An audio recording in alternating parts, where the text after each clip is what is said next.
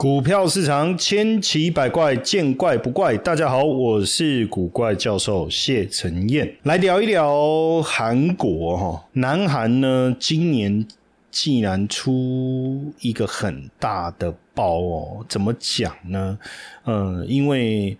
呃，南韩的财政部啊，公布了这个国税收入估算的一个情况哦。今年的国税收入啊，竟然会比之前预测的四百兆韩元哦，少三百四十兆韩元左右，减幅高达六十兆韩元哦，等于是减幅百分之十五哈。而且呢，连续三年都出现了两位数的一个跌幅，因为今年一到七月的国税收入呢，只有。两百一十七点六兆，比去年同期少了四十三点四兆，所以按照这样的一个进度去推估的话，今年少六十兆啊，应该是。板上叮叮啊，就是应该是一定的事了哈。那当然，税收为什么会差这么多？半导体产业业绩不振哦，这是一个很大的问题。毕竟呢，整体税收缺口有百分之四十来自于法人税，而法人税最大的缴税客户哦，缴税来源呢不是缴税客户，最大的缴税来源就是三星跟海力士哇，这个部分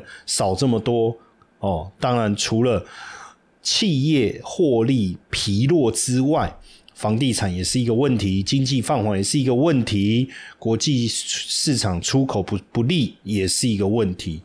可是我们从缴税的程度来看呢，哈，全球前一百大半导体的公司缴的企业税，其实三星跟海力士缴最多，比呃我们要讲说营收的部分，像海力士的营收比台积电、Intel 还少。可是呢，缴税的金额却比去年高出了七成，所以你就看嘛，这韩国这两大半导体，哦，就等于是被韩国政府拿来当摇钱树。那你说这个果实丰厚，爱怎么摇没有问题。可是如果盈盈盈余获利大幅度下降，还要逼着他们缴税，哇，那问题就大了。我们从企业有效企业税率来看哦，就是用这个呃缴的税跟税前盈余来做一个比较的话，三星跟海力士，三星的这个数字是百分之二十五点二，海力士是二十八点三。可是你知道台积电是多少？百分之十，Intel 八点五哦，那更不用讲中芯国际这种有他们有政府补贴的，才三点五哦。那所以这个。这个缴的税多不多哦？那你就就就可以算得出来。可是问题是，海力士去年销售了多少？三百六十亿美金左右。台积电是五百七十二亿，Intel 是七百九十亿，小数点我都不念哦。可是海力士缴了三十二亿美元的税，可是台积电缴多少？台积电缴二十三点八亿，Intel 缴十八亿。你懂我意思吗？分母是销售额，分子是税金。天哪，那你就知道说，它的分母变分母更小，分子缴的税又更多的情况下，那不就在在韩国政府在炸这些他们自己本身三星跟海力士的财阀啊？当然就没办法哦，因为就就看急呀哦，就要想办法从他们身上哦。但所以呢，呃，税收。缺口的问题，那就要想办法。一个跟半导体公司想办法拿更多的钱，另外一个是什么？就是想办法促进消费。消费增加了，自然政府能够拿到的税应该就会变多。因为你消费，就有人收有所得，所得就可以找就可以这个课税。你消费有消费税。印花税什么等等的哈，大概就是这个逻辑。所以南韩为了促进国内的消费，把中秋连假延长为六天。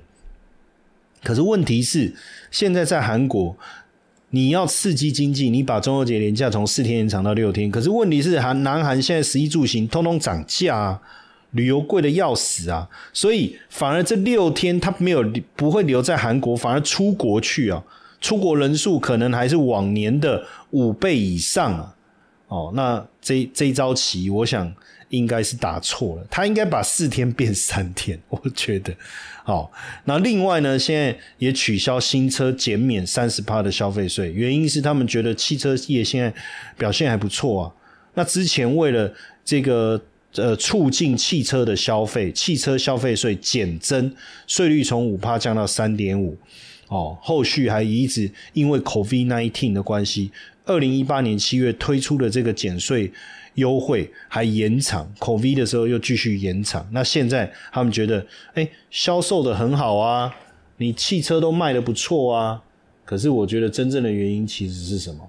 真正的原因其实是就我刚才讲的哦，欠钱的问题。我真的觉得反而是欠钱的问题，哦，欠钱的问题。那半导体的部分有解吗？半导体的部分会有解吗？那当然要看整个半导体产业发展的状况啊。可是以目前，可是以目前来看，哦，你说像这个台积电还是持续拿下这个晶片市场最高的市占率啊，包含三星之前的这个大客户 Google，现在也要转投台积电的阵营了，那怎么办？哦，那。现在我们又看到另外一个，刚才讲的是这个税收欠这个缺口的问题，现在还有一个更大的问题是什么？电呢？电呢？韩国电力公司啊，哦，这个债务持续的攀升啊，目前债务已经两百零一兆韩元了，这整个占韩国政府年度预算三十趴，所以如果韩国电力公司把三年的营收全部拿去还债，也没办法全部还完，那怎么办？那不让它破产，那就要涨价喽。那涨涨电费喽。那涨电费，民间民间企业怎么办？哦，今年第一季家电家庭用电瓦斯费用已经比去年同期增加百分之三十，也是亚洲金融风暴以来最大的一个涨幅。哦，最大的涨幅。可是亏损还是持续的扩大。哦，就是因为俄乌战争啊，燃煤啦、天然气的成本不断的增加。但你只要持续的调涨电费，要去弥补你的亏损，企业的负担就会持续加重。三星电子这二十，它半导体产业一定是二十四小时运转，去年电费就两兆韩元了。那现在电费调涨，今年光一年用电支出就要超就超过五百亿哦，哦就要超过五百亿哦。哦，这个台币啊，哦台币很惊人哦，很惊人。然后包括你看，像 KTV 业者怎么办？哦，餐厅业者怎么办？所以哦，包括我们看到这个电动车哦，它那种货运车，他就说他要他们充电的费费成本费率就增加了百分之三十。所以包括韩国的教授都在能源教授都讲，他说要解决韩国电力公司财务问题，就是要涨价。可是涨一点点不够，一定要持续而且大幅度的上涨。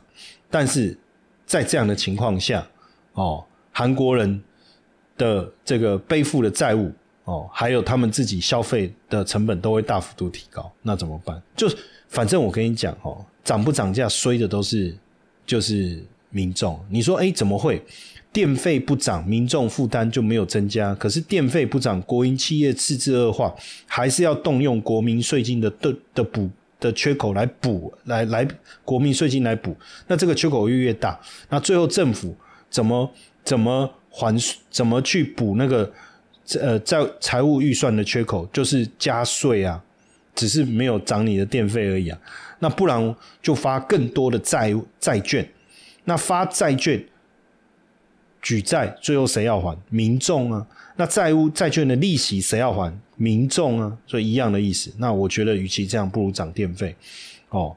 长痛不如短痛，对不对？可是电费一涨，那就不得了，整个生活生活消费水平又大幅度增加。那你说现在，而且接下来为了我刚才讲，南韩政府的税预算的缺口，一个靠税收，另外一个要靠半导体产业，所以他们现在决定加大对这个呃半导体园区资源的力道哦，甚至这个因为三星是。计划要投资三百兆韩元，在二零四二年以前要新做新建五座以上的半导体设施。哦，但是问题是这个龙人园区哈，因为就是接下来这个三星的龙人半导体园区啊，你水的问题之外，哦，电的问题怎么解决？电的问题要怎么解决？对不对？所以动不动涨这件事情，我觉得都已经不是问题了哈。那韩南韩一年内已经调了两次了哈，还是比不上，没有办法弥补那个那个缺口哈。那今年第一季，这个南韩电力公司亏损六兆韩元哦，要调的电价已经两度调整。那对民众来讲，荷包就越来越缩水，也不敢上餐馆吃饭，因为餐馆一定涨价。那荷包缩水的情况下，买超商的便当果腹怎么办？那超商超，因为现在外面的物价大幅度上涨的结果，简单的一餐就要一一万韩元，超商可能六千块韩元就可以有便当，还有这个这个饮料哦。而且现在很多人买东西想要的小确幸怎么办？哦。不管是这个学校补助的这种便宜早餐计划，还是说到超商去抢便当，哦，这个现在好像变成是一种全民运动了哈。可是，在这样的情况下，企业的破产的申请的案数还是持续提高。二零二三年一月到八月，南韩就是受理这个申请破产的案件已经达到一千零三十四件，可是这这个这个。上升的幅度有多大？较去年同期相比是五十四趴，所以中秋节他们怎么送礼？就上上这个二手平台去捡便宜啊！哦，就变这样子啊！这这个怎么办哦？所以现在年轻人怎么现在感觉是一种经济危机啊？那年轻人怎么度过经济危机？就用 A P P 赚一点小钱呐，哦，不然就去当铺了，要不然就看怎么样能不花钱呐。哦，你就看到很多上班族午休的时候就盯着 A P P 去抢点数，看能不能抢到这个，比如说是各种活动怎么去抢一些点数哦，然后点数可以换钱呢，哦，再加上这个现在呃，南韩的企金融公司对贷款的平等越来越严，因为担心这个经济危机大家还不出钱了。那年轻人怎么办？他只好拿手机或笔电去当铺抵押来换钱，然后再去缴信用卡，然后再刷信用卡去过生活。哇，那这个雪球会越滚越大。所以很多人开始把定存解约了哦，而且解约的每年轻人每四名，现在就是这个申请者中一名中解约定存定存，每四名申请定存的有一名解约，而且呢这个。解约的这个这个是青年希望存款两年期定期存款，总利率是十趴，总利率啊，哈，总利率是十趴。然后呢，这个记这个这个状况看来其实是相当严重的哈。那可是三星，因为我们刚才在讲三星，在讲海力士，它一直是韩国经济税收贡献的主要的，应该说韩国经济推升非常主要的。这个这个剁手哦，也是税收大缴税大户哦。可是你看今年哦，第二季哈，三星、海力士都亏损哦，都亏损，所以也导致了南韩必须下调他们的经济成长预期。那三星获利出现了十四年来最差，第二季哦是较前前前一年。同期相比，第二季的利润较前前一年同期相比，就去年第二期啊，跟咬文嚼字哦，暴跌九九点三哦。去年呃第二季是赚十一兆，可是今年第二季只赚了一点七兆，这个修正的空幅度实在太大，而且晶片制造部门已经连续两季亏损，甚至六月份这个季度的亏损是四点三六兆。四点三六兆，所以因为过去三星布局的领域就是智慧型手机啊，哦，半导体啊，面板这些啊，过去是无可匹敌啊。可是二零二二年开始啊，你就会发现消费性电子大幅度需求大幅度下滑的结果，就直接冲击到三星，第一季就亏了三十四亿美金了，三十四亿美金哦，所以这个效这个三牵一发而动全身呢。三星跟韩国经济本来就是联动的。三星不是不光是全球最大半导体制造商，你就说，哎，最大不是台积电，台积电是晶圆代工、逻辑代工，但是三星是记忆体这一块。那不止半导体，还包括智慧型手机、平板电脑、家电、建筑材料、设备、金融、保险、信贷、投资，所以你看啊，三星在韩国各个层面其实都有渗透，所以肯定具备举足轻重的影响力啊。对台股有兴趣的粉丝们哦，记得加入我的赖好友小老鼠 GP 五二零，小老鼠 GP 五二零，同时记得把我的赖分享出去，然后呢，再输入关键字五二七七，我爱拐拐，就我爱古怪教授的五二七七，我爱拐拐，七字念拐了哈。我们还准备了一份神秘好礼要送给大家，记得赶快加赖，同时分享，然后输入五二七七。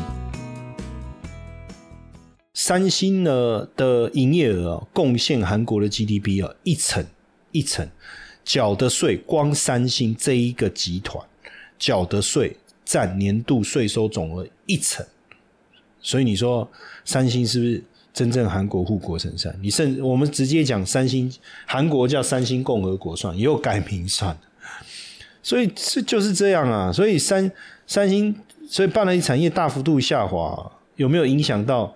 整个这个这个韩国的经济肯定是啊，肯定是啊，哦，所以为什么去年大家知不知道？去年就是韩国政府特色在光复节，他们的光复节特色，三星的副电电子的副副会长李在龙，乐天集团会长新东兵，总共一千六百九十三人。当然，他不能只特色李在龙。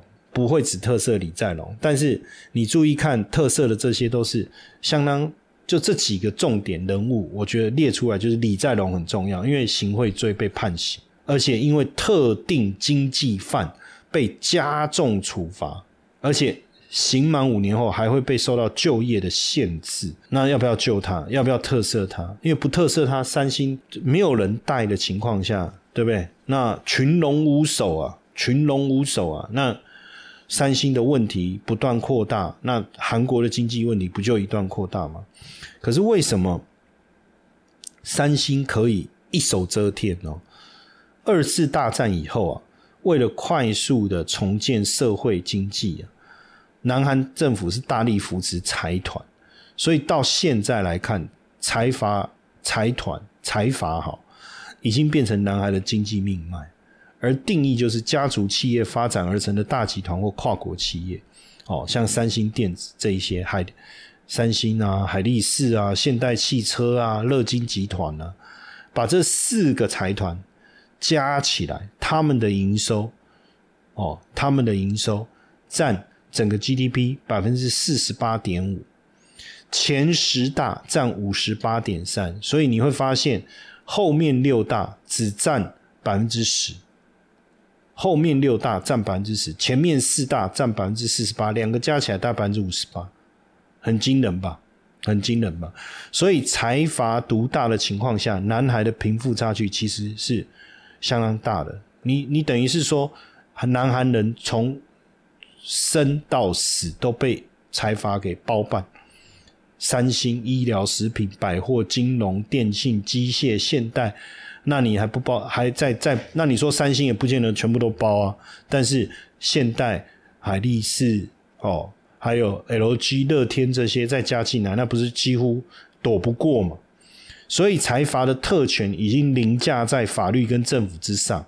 最近甚至我看一些韩剧都在演那个财阀的二代、三代有多么屁。你看，二零一四年大韩航空坚果返航事件，不知道有没有印象？当时大韩航空副社长韩进集团的千金哦赵显娥，因为不满空服员递给他的坚果没有拆好放在盘子上，当场暴怒，要求空服员跟座舱长下跪道歉。即便飞机已经上在跑道上，他还是要求掉头把这两个人赶下飞机，结果导致航班延误。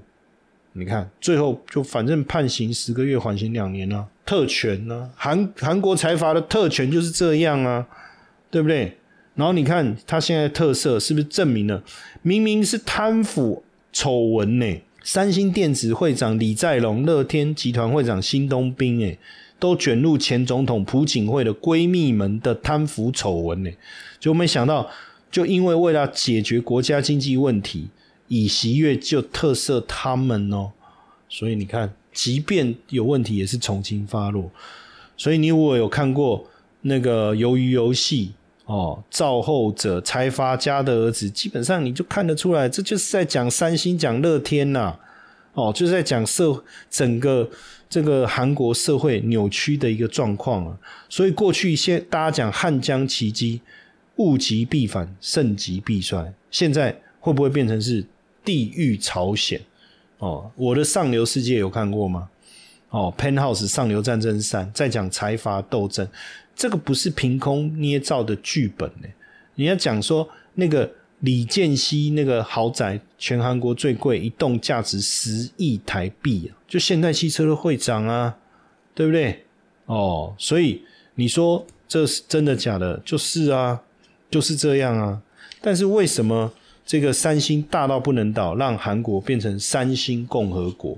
就是我们刚才讲的历史背景的过程中，为了推升经济，然后韩国一向又崇尚大大国梦、大企业，那最后就变这样。可是这个这个韩国就是财阀在韩国横行啊，哦，在韩国横行，那也扭曲了，也掌控了年轻人的社会的价值观。也就是说，创业哦。这这件事情在中小企业工作这件事情，其实，在韩国社会的眼里，哦，是嗤之以鼻的，哦，嗤之以鼻的。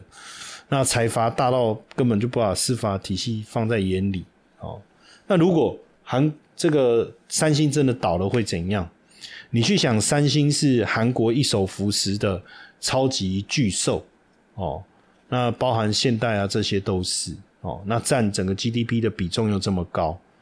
所以，人家说三星有多恐怖，在韩国三件事你躲不了，一个是死亡，一个是税，还有一个是三星。你看多可怕！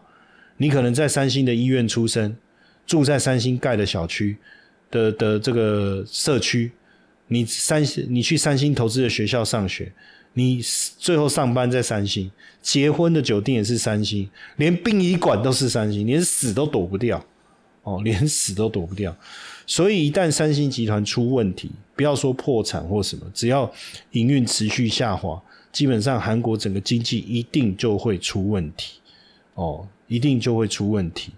所以当然不止三星啊，包含我们刚才讲的现代集团、海力士啊，这些都是啊。所以三星不能倒啊，哦，三星不能倒啊。但是问题是，现在半导体产业这样的一个困境。真的，三星能够走出困境吗？三星能不能走出困境？哦，不知道，哦，不知道。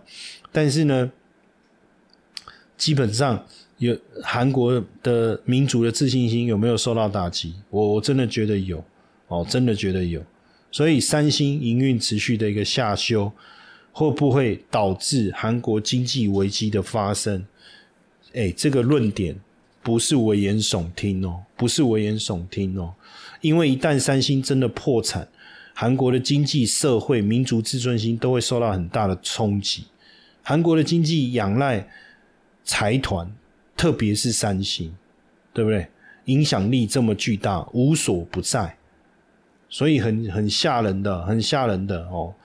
那实际上，真正韩。三三星影响韩国 GDP 的比重可能高，甚至高达百分之二十，甚至高达百分之二十。所以，如果三星真的破产，那引发韩国经济的不光只是这个数字不见，它一定是连串的影响，包含其他的财团一定也受到，一定也有受到拖累，直接或间接。哦，直接或间接。那三星的创办人是谁？叫李炳杰，两个吉是念杰，陶泽泽吉吉，李炳吉吉 应该是念杰，对不对？一九三零年从日本留学回韩国，把三所有的身家投入创立了三星，就三星集团的前身。在日本战争跟朝鲜战争当中，三星集团哦获得了政府的这个扶持哦，那当然就疯狂的扩张。那一九六一年，朴正熙推翻前政府，当上总统。那这个时候，他为了要让韩国当上经济强国，不仅没有为难三星，还加大这个扶持的力道，三星也疯狂的扩张商业的版图，哦，再跨到房地产、军工、汽车、半导体，成为一个员工超过五十万名、年产值五千亿美元的超级怪物，超级怪物。哦，那三星集团世界五百强，全球人工五十多万，营业额五千美金，五千亿美金，它的营业额占韩国 GDP 百分之二十，哦，百分之二十。所以三星一旦受重创，其实冲击的确实就是韩国。所以未来三星到底如何，能不能在这个大到不能倒，这才是真的大到不能倒。然后在政府的扶持之下。哦，重新的拿回主导权，这个有待观察。不过看来现阶段韩国的经济确实岌岌可危哈。那当然谈到这个韩国，我们要最后啊提醒大家哦，上呃二十一号有参加美股这个课程讲座的同学，要记得。呃，上这个课程的官方赖小老鼠 iu 一七八领取这个课程后的这个赠品哦哦，包含了线上课程的讲义，还有直播回放影片哦，以及这个美股新手变行家正课两个单元的影片哦，两个单元的影片，同时可以加入赖互动社群一个月哦。那这个加入赖互动社群是方便大家能够针对美股的问题做一些提问哦，做一些提问。那加入这个小老鼠 iu 一七八之后哦，输入关键字 gift 哦 gift。那对课程有兴趣的同学，把握这个优惠哦，课程升级前的优惠机会哈。哦，这次的优惠我们开放到九月二十七号。二四零零哦，九月二十七号二四零零四五折四五折哦，还提供大家三期零利率分期哦，如果有海外的学员也没问题哦，所以大家赶快把握这一次的优惠这个倒数的时间。好，那今天呢，我们的节目就到这边，也非常谢谢大家的收听。